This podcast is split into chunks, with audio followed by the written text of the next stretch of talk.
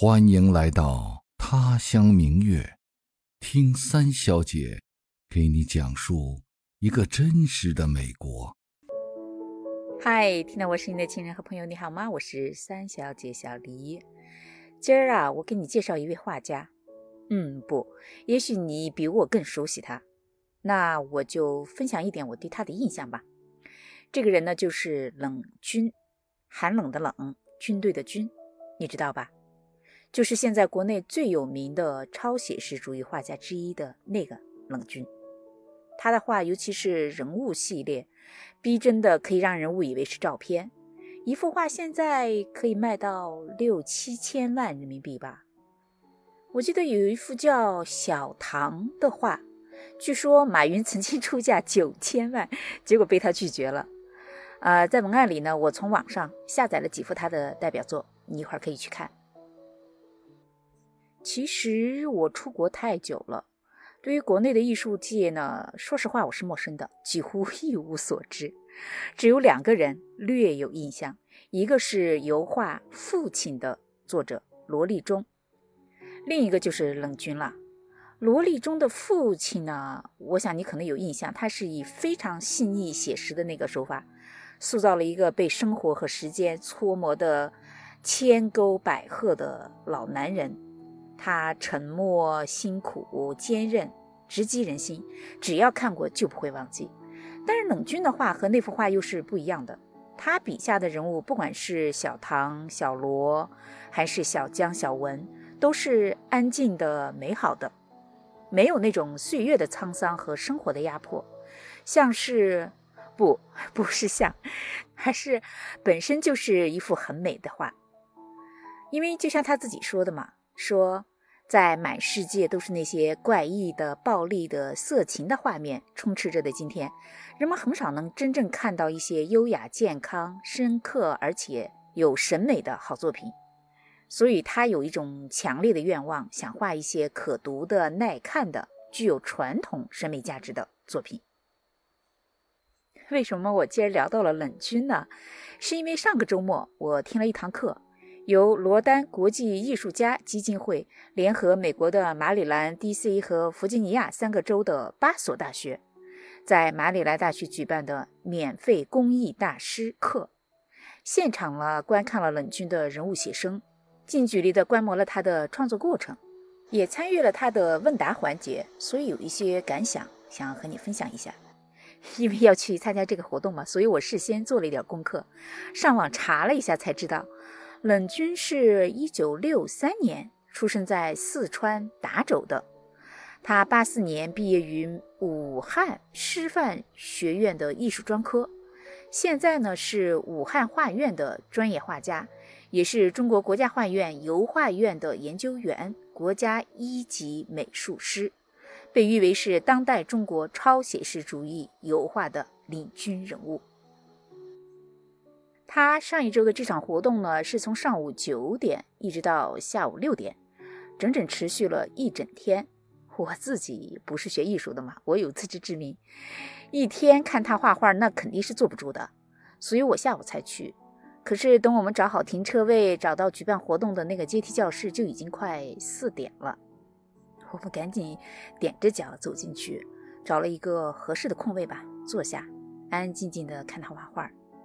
那时候他的写生已经到了收尾的阶段，那个端庄美丽的女模特在聚光灯下坐了一整天，我想肯定也是累的。虽然呢，她脸上带着微笑，但偶然你也会看到她会动一下脚啊，换一下交叉的腿啊什么的。不过她尽量保持上身静止，让整个画面呈现出同一个角度吧。那个教室里呢，大概有两百多个座位，几乎都坐满了人，可是很安静。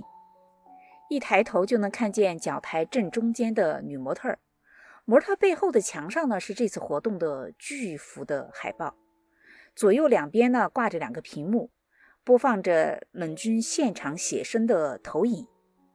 冷军自己呢，他是坐在正对模特的地方，前面是一个活动的木质的那种画架，就很普通，几乎每一个学美术的孩子家里都会有的那种。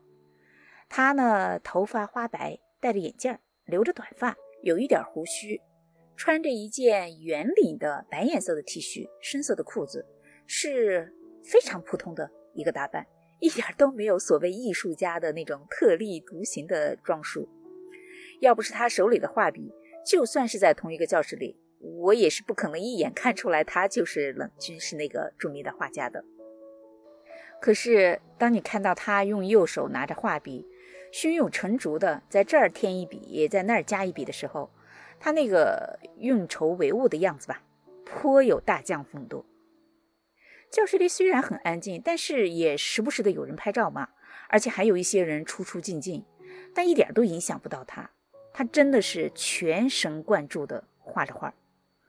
我呢盯着那个屏幕，看他一点一点勾出那个模特的耳朵的那个轮廓啊，点亮那个珍珠的耳环，然后增加一点头发梢的那个弧度啊，或者调整一下鼻子尖上的那个亮度啊什么的。说实话，那时候虽然我不懂艺术，但我心里充满了敬意，那是一种对于创作的敬意。我悄悄地看了看周围，发现有我们这样的中年人，也有小孩子，当然更多的是大学生了，尤其是美院的学生，正坐在冷军旁边，就跟着他一起画。他画一笔，学生也在同样的地方用同样的笔法画一笔，就亦步亦趋吧。看他们，我就觉得好可惜呀，我们家老大不在家，要不然这是多好的一个学习的机会呀。我们去的晚嘛，大概半个小时左右，他就已经结束了全天的这个写生。休息的时候，我和坐在旁边的一个女孩聊天她是在乔治城大学读研究生，是今天这个活动的主持人，一头长发，很漂亮。她说上午已经进行了一场问答，有人问了很专业的技法的问题。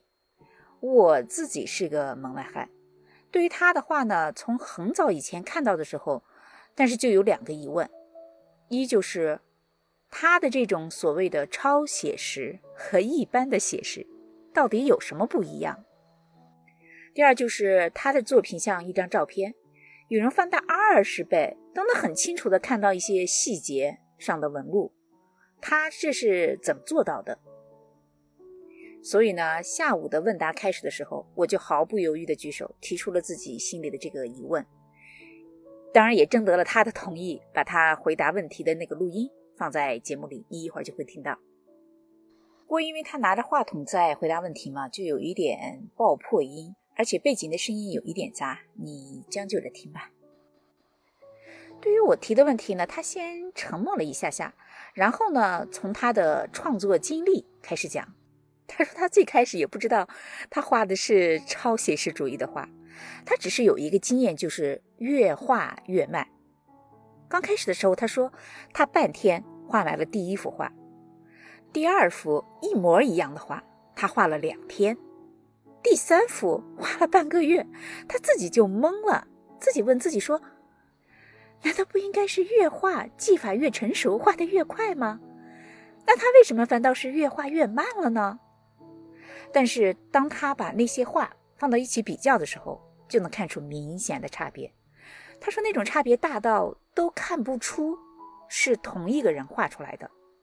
那时候他才意识到，画得慢不是因为他的技法退步了，而是因为他的观察更仔细、更深入了，看到了平常没有看到的细节。所以他特别强调观察、感觉和写生。他说：“我现在回过头来看。”实际上这个过程啊，其实就跟观察力有关系。所以过去有一首歌叫《跟着感觉走》，我发现我就是跟着感觉走，我没有技法，我就这样画，跟着感觉走。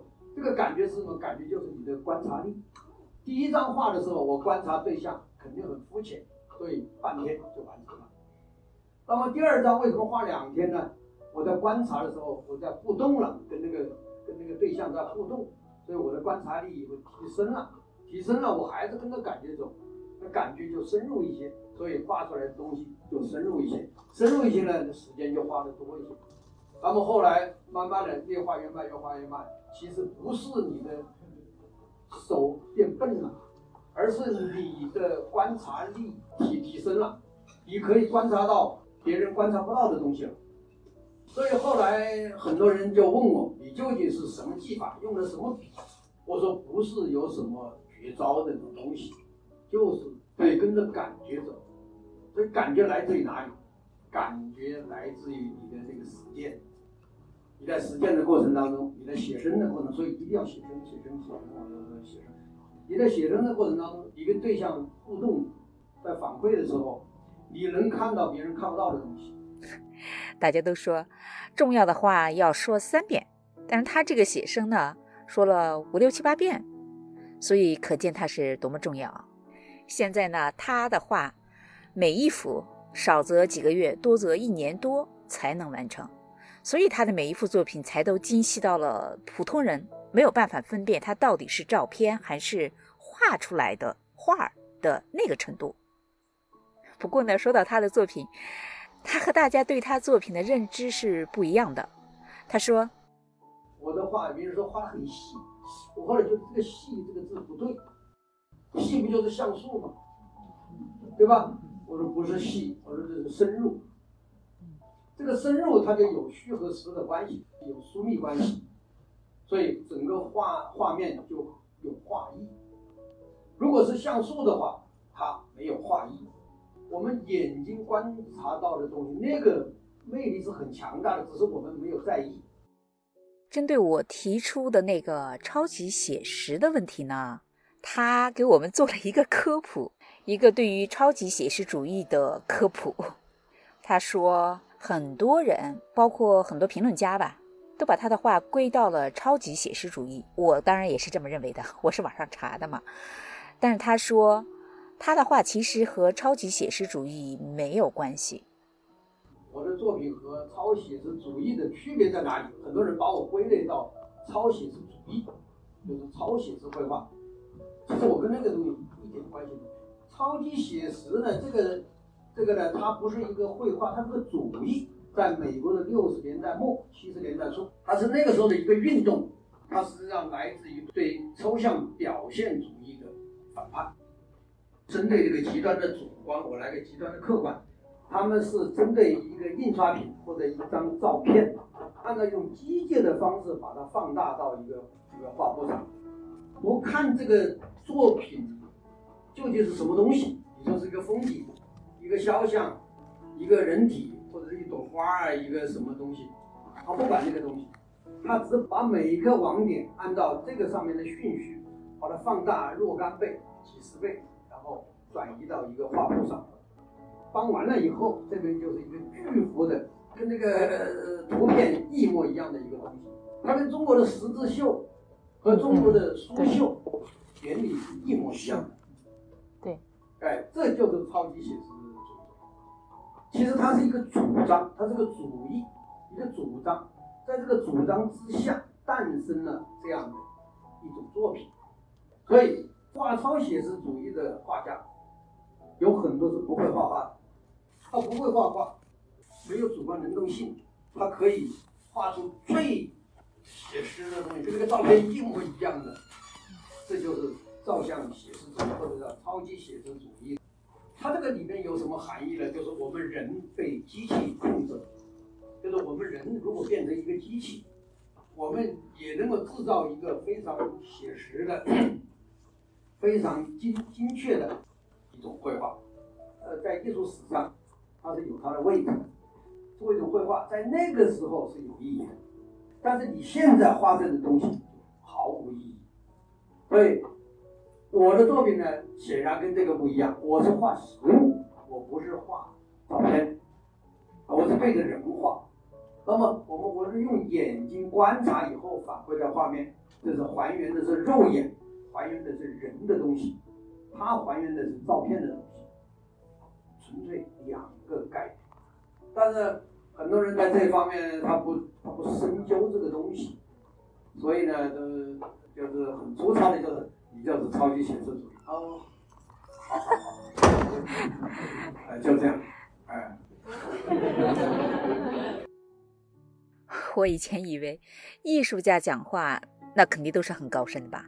一般人恐怕是听不大明白的，可是你看，冷军呢，他用一口带着四川口音的普通话，既亲切又侃侃而谈，还挺幽默的，引得大家连连发笑。用词呢也很通俗易懂，就连我这个门外汉都听明白了。真的，说实话，听他讲这一席话，确确实实让我改变了对艺术家的一种刻板的印象吧。至于我问的第二个问题，就是为什么能够做到细节的精妙，他回答说是那是因为有现代科技的辅助啊，比如说空调可以保证模特儿就算是在夏天也能保持最好的状态。照相机呢可以拍照片嘛，留下作为局部的细节的参考，比如说头发丝儿啊、衣服的纹路啊什么的。那聚光灯可以提供稳定的光源，在创作的时候就不会受到天气和时间变化带来的那种光线的阴暗的变化嘛。话虽然这么说，可是如果没有他那种超级熟练的专业技法，那也不可能创作出精美的作品，你说是吧？那天的问答时间呢，其实只有一个小时，但他讲了很多东西，比如说他最喜欢的中世纪的绘画里面的纯洁的感情，梵高画里的那种真实和纯粹，国画里的文以载道和西方艺术的以人为本，中西方文化观念上的一些差别，中国人的文人相亲和西方的互相尊重，抽象画里的主观逻辑和爆发力。齐白石的画创作的灵感，美国现代艺术的发展，儿童艺术的培养等等等等。但我印象最深的其实是他对于艺术家、画家和工匠的一个说法，很有意思。哎，我先问你啊，这三个层次你怎么排序？我的第一反应当然是工匠最容易呀，其次是画家，艺术家肯定是最难的，对吧？但他不这么认为，他说，人人可以成为艺术家。但是你不一定能够成为一个画家，你也不不一定能够成为一个工匠。其实最难的是工匠，其次是画家，再是艺术家。我这样给你打个比方，工匠就相当于赛车手，那么画家就相当于呃一个公司的司机，艺术家呢就相当于我们每个人都会开车。所以艺术是人人可以做的，但是工匠不一定，画家也不一定。你是不是也没有想到他会这么说？可是呢，他接着又说：“要是你相信人人都能成为艺术家，那你就错了，上当了。为什么呢？因为虽然每个人生来都是有天赋的，但是呢，每个人的天赋是不一样的，你要找对了才行。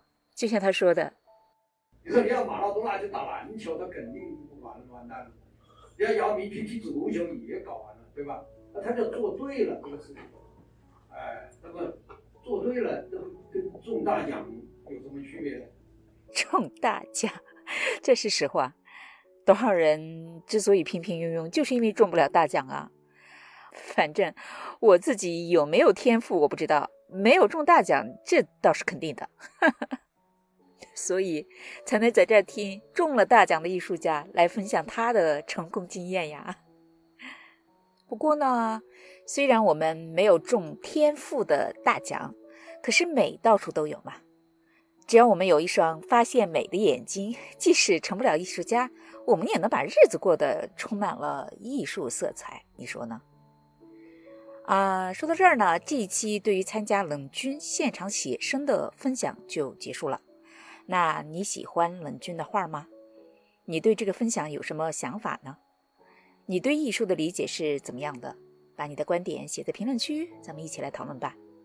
最后，还是非常感谢你一如既往的聆听和陪伴，也非常非常感谢你的每一个留言、评价、分享和转发。